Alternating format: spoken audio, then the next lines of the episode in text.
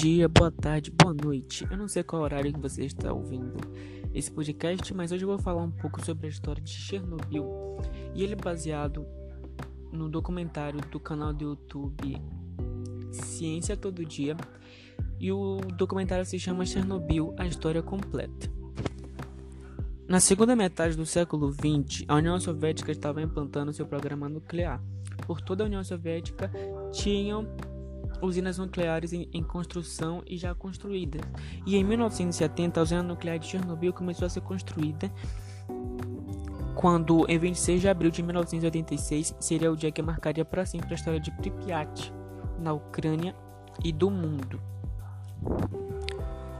Primeiramente, Pripyat era uma cidade extremamente moderna, criada para abrigar os trabalhadores da usina de Chernobyl, chegando a abrigar cerca de 49.360 pessoas quando o acidente aconteceu. Possuía todas as, as, características de uma cidade evoluída, planejada e jovem, o que era justificado pelo fato de a maioria das pessoas que moravam ali tinham em média 26 anos de idade, vindas majoritariamente de faculdades. A cidade era bem jovem. Aparentemente, tudo ia bem até que a irresponsabilidade e a negligência humana mudasse tudo para sempre, mais uma vez. Tudo ocorreu quando um teste de segurança precisava ser feito no reator 4 RBMK da usina. E foi observado posteriormente que os reatores desse tipo possuíam um erro grave no seu projeto, ou seja, o acidente não era só previsível, como questão de tempo para ocorrer.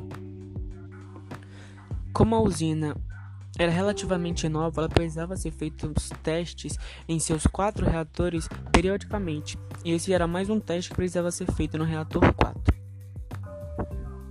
O operador da usina cometeu alguns erros cruciais durante o experimento, como a desativação do mecanismo de desligamento automático do reator e o desligamento de quatro das oito bombas de água que o refrigeravam.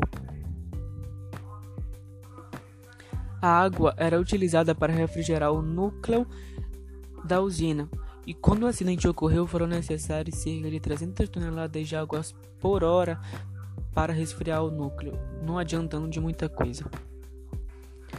Quando o operador percebeu o estado em que o reator se encontrava, já era muito tarde. A reação nuclear já estava extremamente instável e a quantidade de energia que ele produzia já ultrapassava 100 vezes a potência usual. A pressão produzida pela água foi suficientemente grande para soltar a placa de cobertura do reator, que pesava nada menos que mil toneladas.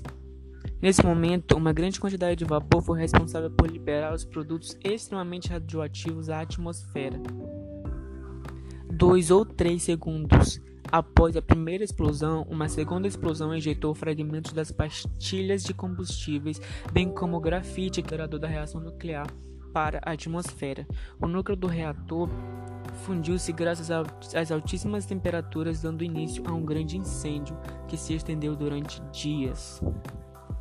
Com a explosão, dois trabalhadores da usina foram mortos. A explosão deixou o reator nuclear exposto e o incêndio foi responsável por jogar na atmosfera uma elevada quantidade de material radioativo.